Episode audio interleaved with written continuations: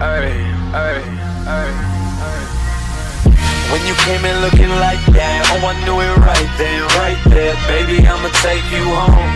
Saw you at the corner of my eye, why don't you just blow my mind if I could just get you. Muy buenos días, bienvenidos una semana más a 24 segundos. Nueva semana de competición, muchas cosas que han pasado en la liga y empezamos a analizarlo desde ya. Y comenzamos con los actuales campeones de la NBA, con Los Ángeles Lakers, que probablemente están viviendo la que es la peor crisis del equipo en cuanto a resultados en los dos últimos años. Los Lakers están con cuatro derrotas en sus últimos cinco partidos. Cierto es todo el tema de lesiones que trataremos ahora más adelante, pero estas derrotas eh, llegan ante los Denver Nuggets, ante Brooklyn Nets, partido del que hablaremos también más adelante, Miami Heat y esta pasada madrugada han caído ante los Washington Wizards en una nueva prórroga. Ya no sé cuántas prórrogas han podido jugar los Lakers en las últimas, en las últimas semanas. Como hablamos en el episodio anterior, eh, Anthony Davis eh, se lesionó, el tema del tendón de Aquiles, que los Lakers quieren tener paciencia con él, darle tiempo para recuperarse, mínimo va a estar fuera como dijimos, hasta el parón del All-Star. A esto se suma la baja de Dennis Schroeder, que está siendo baja, eh, fue baja ante Miami, fue baja ayer ante Washington y va a ser baja ante, ante los Utah Jazz eh, por temas del protocolo de salud, eh, etcétera, etcétera. ¿no? El tema del COVID no es positivo ni nada, pero bueno, debe ser un contacto con un positivo. Em, al final, si quitas a Anthony Davis, que es una de las grandes piezas de este equipo, junto a LeBron, pues hombre, es normal que baje mucho, pero a esto le añades la eh, baja de Denis Schroeder, el cual está siendo probablemente la tercera pieza de este, de este, de este equipo, ¿no? Pues entonces, claro, lo que es el, potencial anotador de los Lakers se ve muy mermado, ¿no? Eh, está promediando casi 15 puntos por encuentro. Es verdad que con estas bajas Kuzma ha dado un paso adelante, pero bueno, eh, yo lo dije a principio de temporada cuando analizábamos los, los equipos, ¿no? Mucha gente eh, entre los que me incluyo, por supuesto, eh, decían que los fichajes de los Lakers hacían mejor al equipo. Bueno, es lógico la llegada de Margasol, Montres Harrell, Wesley Matthews, eh, Schroeder. Son grandes, grandes, grandes fichajes que han ayudado muchísimo al equipo. Pero yo sigo en la misma que tenía, la misma idea que tenía a principio de, temporada, que es que para mí la plantilla de los Lakers es, un pelín corta. Un pelín corta de cara a los objetivos de los Lakers, que lógicamente es repetir el título de campeón. Em, hay otras plantillas, por supuesto, con, eh, con, plantillas más cortas que aspiran a esto, como es el caso de los Brooklyn Nets, pero claro, el potencial de esos tres hombres que tienen los Nets también puede ayudar un poquito ¿no? a, que esa plantilla sea más corta y que no importe tanto. ¿no? En el caso de los Lakers, si Anthony Davis, por ejemplo, se te ha lesionado como ahora, creo que la plantilla se te queda un poco corta porque Kuzma, aunque da un paso adelante en estos últimos partidos, está jugando un gran nivel, no es un tío que te vaya a promediar 20-25 puntos por partido. Sí lo puede ser Montreses Harrell, pero es verdad que la rotación de Harrell no pasa de los 20 minutos, principalmente por sus lagunas defensivas, y luego realmente ya no hay más anotadores. Eh, el Post, si tiene el día acertado, te puede meter 20, pero es muy raro. Margasol, si mete 10, eh, estamos hablando de un milagro. Eh, Horton Tucker podría dar un paso adelante en este sentido, pero bueno, también estamos hablando de un jugador con muy poca regularidad y que no le puedes pedir esto ahora. Entonces, como digo, yo creo que la, rotación de los Lakers ahora mismo es un pelín corta, ¿no? Eh, ahora voy a hablar de los fichajes, más bien del fichaje que se está hablando eh, por la liga para los, para los de oro y púrpura, pero yo creo que sobre todo el problema está en el puesto de 1 y 2. Creo que necesitas un anotador de banquillo en esos puestos porque al final, eh, ahora Ruder no está, pero en el caso de que Ruder estuviera, el sustituto es Caruso, que sabemos nos encanta a todos, todos amamos a Caruso, eh, jugador que lo entrega todo, que lo deja todo en la cancha, pero en ataque al final tiene, tiene lagunas, ¿no? O sea, es verdad que en un partido puede tener el día acertado, meterte 10, 15 puntos, pero no es lo normal, ¿no? Entonces, bueno, creo que en este puesto de base, más luego el puesto de escolta en el que pasa lo mismo con Caldwell Poe, que puede tener el día acertado, más un Wesley Matthews que no está mm, rindiendo al nivel, yo creo, por lo menos esperado por mi parte, ¿no? Sobre todo con el porcentaje de acierto en triples. Pues creo que ahí, ahí podría meter un jugador más en, lo que sería la, rotación, ¿no? Eh, como digo, está Horton Tucker también, pero creo que es darle demasiada responsabilidad a un, a un jugador que es verdad que en pretemporada deslumbró a todo el mundo pero que mm, realmente está promediando 7 puntos por partido. Eh, si juega por lo general es porque ha habido una lesión o porque los primeros minutos que sale lo hace muy bien, si no, realmente se quedan minutos de la basura. Bueno, creo que es eh, una, unas posiciones ¿no? en las que deberían los Lakers pensar en traer o en traspasar algún, algún jugador, ¿no? Eh, pero lo que se dice, nada más lejos de la realidad, la verdad, eh, es todo lo contrario. Los Lakers lo que están buscando es reforzar el puesto de 5 con la baja de Anthony Davis, a pesar de tener a Harley y a Margasol, quieren meter a un jugador más en esa, en esa rotación, ¿no? yo personalmente creo que no lo, no lo veo necesario, porque con Margasol y con Montreses Harrell ese puesto yo creo que lo tienes cubierto. Harrell incluso eh, puede jugar de 4 con, otro con otro 5, ¿no? LeBron puede pasar incluso el 4 con jugar con Harrell de 5. Eh, cierto es que más de allí no tienen los Jabal Magui, Dwight Howard que tenían el año pasado, que aportaban mucho, ¿no? Pero eh, lo que buscan y lo que se está hablando es la vuelta de, Marcus Cousins. sorprendentemente para mí, la verdad, no me lo esperaba para nada. Los Rockets y Cousins están, bueno, a punto de, cortar al, pivot. Eh, se habló esta semana, ¿no? De que estaban en conversaciones para cortar el contrato. Eh, le han garantizado lo que le queda de temporada. Eh, pero yo la verdad me sorprende mucho, sobre todo con la lesión de Christian Wood. ahora mismo los Rockets están sin su jugador, yo creo casi estrella esta temporada, por encima de Wall o de Oladipo, que es, que es Christian Wood, que se lesionó el tobillo hace ya un par de semanas y que probablemente otro par le quedan mínimo. Eh, bueno, pues se quieren deshacer de él. Parece que quieren volver al Ultra Small Ball con P. Tucker de 5. Y, eso, iban a cortar a, a Cousins. Eh, según se ha dicho, los Nets eh, también están muy interesados en él. Más potencial ofensivo. Realmente Cousins no creo que sea el pivot que necesita Brooklyn, que lo que necesita es un pivot defensivo. Pero bueno, a mí me parece que la temporada de, Marcus Cousins no es mala. vamos a ver, lógicamente nunca vamos a ver al Cousins que, que vimos en New Orleans, que vimos en Sacramento. Eh, o sea, ese jugador ya no está después de todo lo que ha sufrido.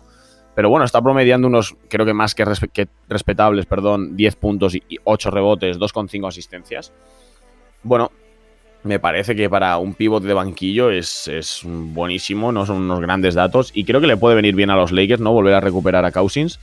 Que como digo, eh, no sé muy bien el, papel que tendría porque no me imagino los Lakers, la verdad, eh, jugando con Cousins de 5, Harrell de 4. Eh, entonces yo creo que el papel sería muy reducido de Cousins, ¿no? O se le reducirían más los minutos a, a Harrell o a Margasol. No, no sé muy bien cómo lo harían, la verdad. Pero, pero bueno, eh, entiendo la idea de Cousins. Es verdad que además Cousins con Harrell no, no, hacen mala combinación. Realmente Cousins puede jugar por fuera. Harrell sabemos que es un animal de la pintura. Entonces, bueno, puede, puede salir bien, puede ser curioso cuanto menos de ver esa combinación, ¿no? Pero, pero lo dicho, no, no es seguro lo de los Lakers. Como digo, se ha hablado de los Nets. Había otros equipos interesados también en él. Creo que es una pieza bastante atractiva ahora mismo en, el mercado Cousins. Y otro de los jugadores de los que se habló también es que los Lakers estaban interesados en PJ Tucker. Em, bueno, más armamento defensivo para, para los Lakers. Sinceramente, me parecería muy, muy, muy extraño que los Rockets se deshicieran eh, de Cousins y de, y de PJ Tucker y más de PJ Tucker con todo lo que le ha dado el equipo en, en, los, últimos, en los últimos años y sobre todo porque es que, eh, bueno, yo creo que ya el small ball mm, es que no se podría llamar así, ¿no? Pasaríamos a otra cosa, con Gould lesionado, mientras Gould siga lesionado sin Tucker y sin Cousins, no sé si va a jugar John Wall de pivot, la verdad. Eh, no sé muy bien cómo lo harían. Yo, como repito, no creo que lo de PJ Tucker salga adelante, simplemente son rumores que salen. Pero lo de Cousins veremos en los próximos días dónde, dónde, acaba, ¿no? Eh, seguramente vaya un contender al título, como digo, Nets y Lakers o cualquier otro equipo, yo creo que estaría muy interesado en él. Incluso Boston sería un, equipo en el que en el que encajaría bastante de, Marcus, pero como digo, hablaremos por aquí, veremos eh, dónde acaba yendo y, y, analizaremos ese traspaso y lo que genera en ese equipo, ¿no?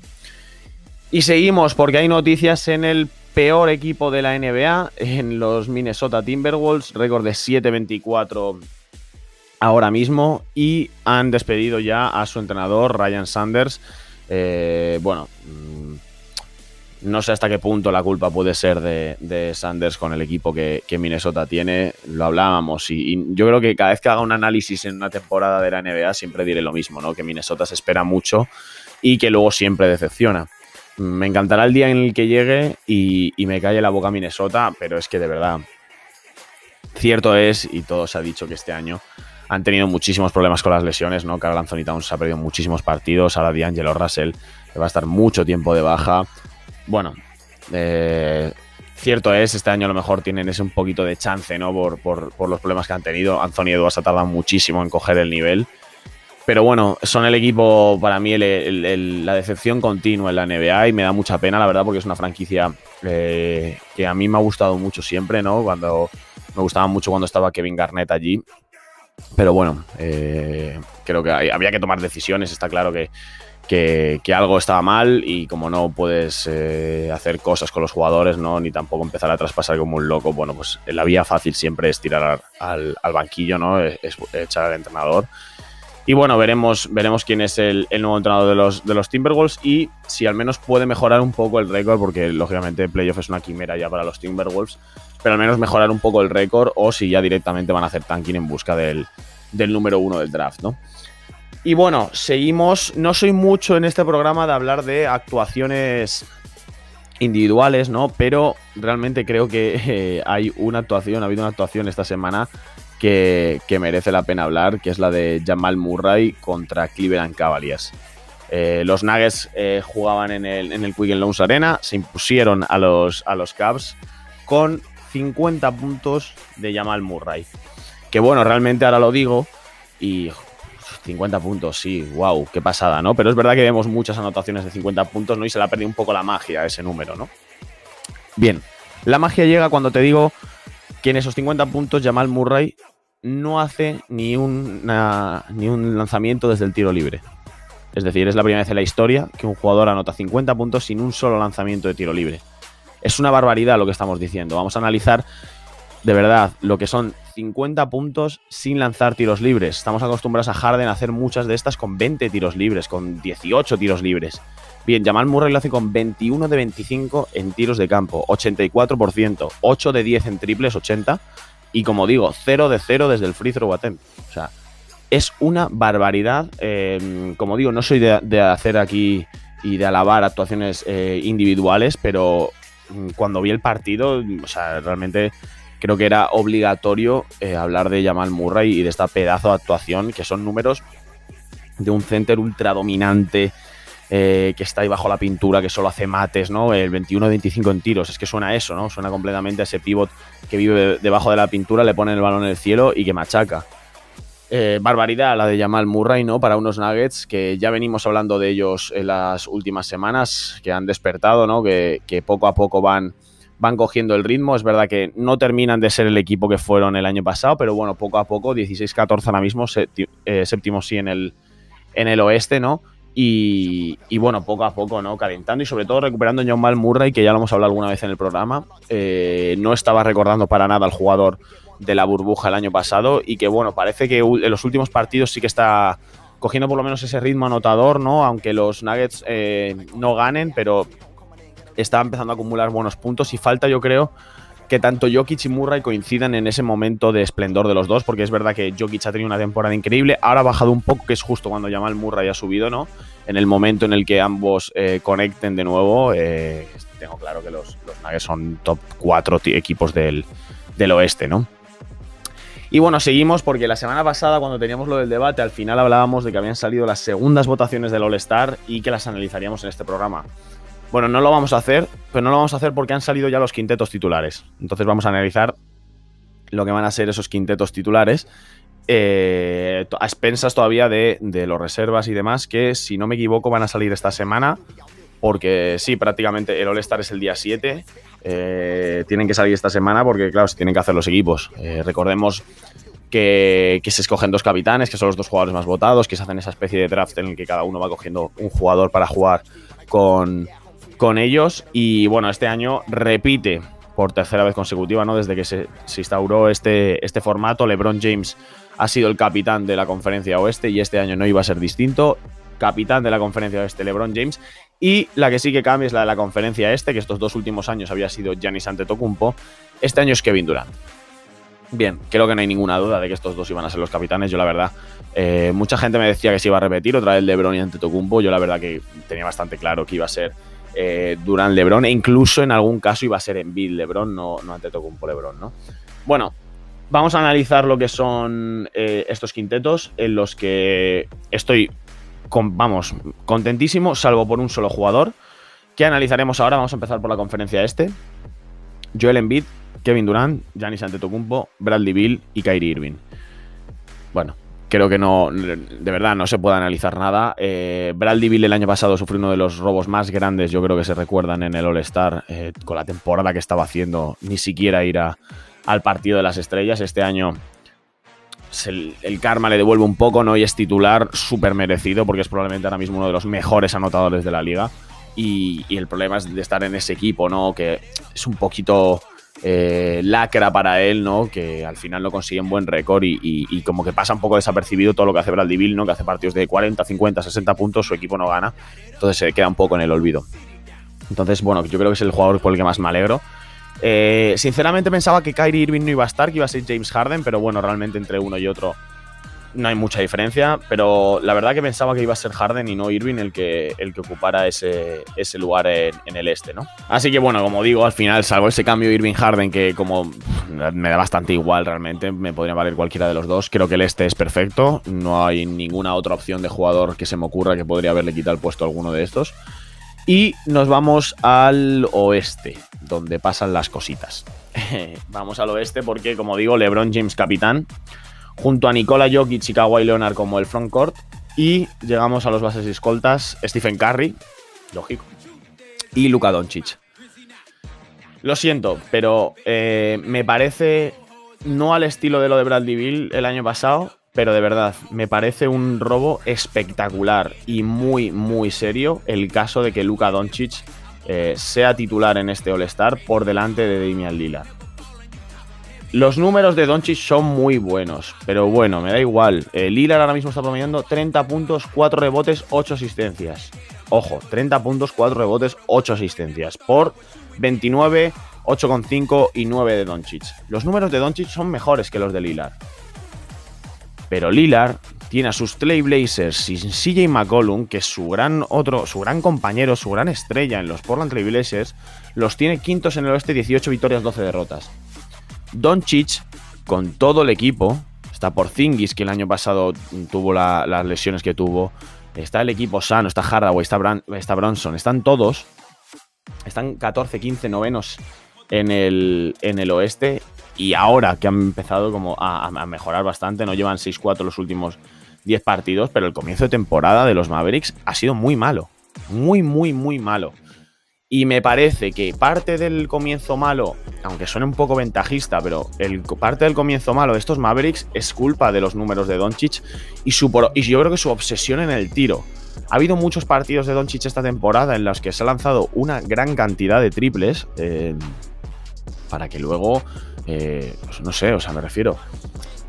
Yo entiendo que, que, eres la figura, la cara del equipo y que tienes que lanzar mucho, ¿no? Pero yo veía partidos en los que no tenían sentido. Con pocos segundos de posesión, step back three, eh, cuando vienes fallando los últimos cinco y te lo volvías a tirar uno más y, y, de repente lo anotabas, lo celebrabas, pero estabas 20 abajo, entonces ya era tarde. Yo sinceramente creo que, que Lillard, bueno, esto ya es, yo creo que algo, una, una religión casi en la NBA, lo de, lo de desprestigiar a, Damian Lillard, ¿no? Es probablemente uno de los jugadores a los que más eh, se ha infravalorado en los últimos años. Y, y, creo que no vemos la magnitud de lo que está haciendo Lillard. Lillard está sin CJ McCollum, que aún así el equipo es muy bueno, por supuesto. Pero si están donde están es por los números de Lillard.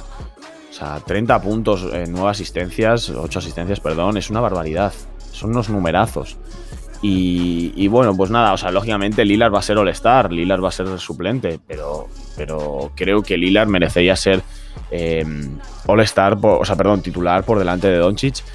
Y sobre todo si nos vamos al récord, que es una de las grandes, siempre es una de las grandes cosas por las que se define este tipo de, premios, ¿no? Al final, si el equipo va bien, eh, lo hablábamos la semana pasada, ¿no? Utah es el mejor equipo de la NBA, pues, joder, Gobert tendrá que estar tan bien, aunque su temporada no sea tan buena, porque el récord es el récord. Ben Simmons, su temporada no es tan buena, pero Filadelfia es el mejor equipo en el este, pues tendrá que estar, tendrá que tener dos representantes. Vale, pues entonces en este caso, ¿por qué no, no se aplica lo del récord? Creo que Doncic que no le critico ni nada, que me parece uno de los mejores jugadores de la liga, le quiero un montón, además pasó por el que es mi equipo, que es el Real Madrid, y, y, demás, pero al final creo que Doncic eh, la sensación de que me, que me, da es que en la comunidad NBA es el niño bueno, tiene esa carita de niño bueno que cae a todo el mundo bien, que todo lo que hace es súper viral, eh, la gente le ama, eh, entrega unas zapatillas a un niño y ¡Don Doncic el gestazo! ¿Sabes? Y eso al final a mí personalmente me parece un poco repelente. Porque, porque no me gusta el, niño bueno, no me gusta el, el que todo el mundo le quiere. Me gusta el que es natural, el que hace las cosas como son, el que, no sé, el que la gente, yo también soy de los que siempre apoya a la gente, a los que los jugadores que la gente critica, a los que no les gusta, a los que caen mal. Esos son los jugadores que a mí me gustan, eso es verdad. Pero lo de Doncic, de verdad, creo que repelente es la mejor palabra. Me parece un poco repelente la, sensación general que hay en la NBA respecto a Luka Doncic, que es un auténtico jugadorazo, pero creo que por los números que hace, por las cosas que hace, se le regalan ciertas cosas, ¿no? Ciertos privilegios, a lo mejor. Y, repito, para mí que Damian Lillard no sea titular en la conferencia oeste este año en el All-Star me parece un robo brutal. Brutal, porque el tema del récord es el tema más coñazo de la historia, porque al final aquí estás dando premios individuales, el All-Star es algo individual, no va tu equipo entero, vas tú, por lo bien que tú lo estás haciendo, por tanto creo que el récord no debería contar. Pero como siempre cuenta, pues, pues ahora a mí me interesa hablar del récord y yo voy a hablar de ello. Pero bueno, como digo, lógicamente em, eh, va a ser titular sin ningún, sin ningún problema. Y bueno, como digo, esta semana saldrán eh, los suplentes. Recordemos que son siete los jugadores que, faltan por, conocerse de cada una de las, de las conferencias. Eh, bueno, yo voy a lanzar rápidamente antes de acabar este programa los que creo que van a ser los elegidos, a pesar de que, bueno, ya en su día dije cuáles creían que iban a ser mis, mis, mis All-Stars, ¿no? Pero bueno, vamos a analizar lo que yo creo que van a ser los siete reservas de cada, de cada equipo en el, en el All-Star, ¿no? Y empezamos por la conferencia eh, oeste, donde yo creo que Lillard, Donovan Mitchell, Devin Booker, Rudy Gobert, Paul George, Anthony Davis, a pesar de que probablemente no lo juegue, pero bueno, eso ya más adelante, yo digo los que van a ser seleccionados, ¿no? Anthony Davis y luego el último estoy entre Zion Williamson y Chris Paul. Personalmente hubiera puesto a Gilgius Alexander, pero bueno, creo que no va a haber opción de ver a, a Alexander en, en el All-Star. Creo que Chris Paul tal vez tenga más mercado, ¿no? Al final, y por eso, bueno, creo que, creo que es más Zion Williamson, la verdad. Pero bueno, mm, me sorprendería a lo mejor también que Chris Paul, o sea, no me sorprendería, ¿no? Que Chris Paul fuera, fuera el elegido, ¿no? Nos vamos a la conferencia este. Sabonis, Randall, Jason Tatum, Jimmy Balder, James Harden, Zach Lavin y luego el séptimo también, bueno, eh, tengo aquí puesto Brogdon, eh, Adebayo, eh, Jalen Brown cualquiera de estos podría entrar. Personalmente, creo que es Ben Simmons el que va a entrar, ¿no? Por el récord, al final. Volvemos a lo mismo de siempre, ¿no? Al récord. Y, creo que por el récord que tiene Filadelfia, pues tendrá a Embiid de titular y a Simmons en el, en el banquillo. Aunque personalmente, para mí, eh, Brogdon es el que debería estar, aunque sería sorprendente ver a dos, a dos jugadores de los Indiana Pacers ahí, ¿no? Entonces, repito rápidamente, en el oeste Anthony Davis, Donovan Mitchell, Devin Booker, Paul George, Rudy Gobert, Damian Lillard y para mí Zion Williamson. Y en el este, Domantas Sabonis, Julius Randle, Jason Tatum, Jimmy Balder, James Harden, Zach Lavin y para mí eh, Ben Simmons. Estos son los que creo que van a ser elegidos como los reservas del, del All-Star este año. Pero bueno, dejadme en los comentarios quiénes creéis eh, vosotros que van a, que van a ser y, los analizaremos. Yo creo que no lo tengo claro, pero yo creo que de verdad esta semana salen ya quiénes son los reservas, por tanto probablemente la semana que viene analizaremos eh, todo esto. Así que nada, por mi parte esto ha sido todo y nos vemos la semana que viene.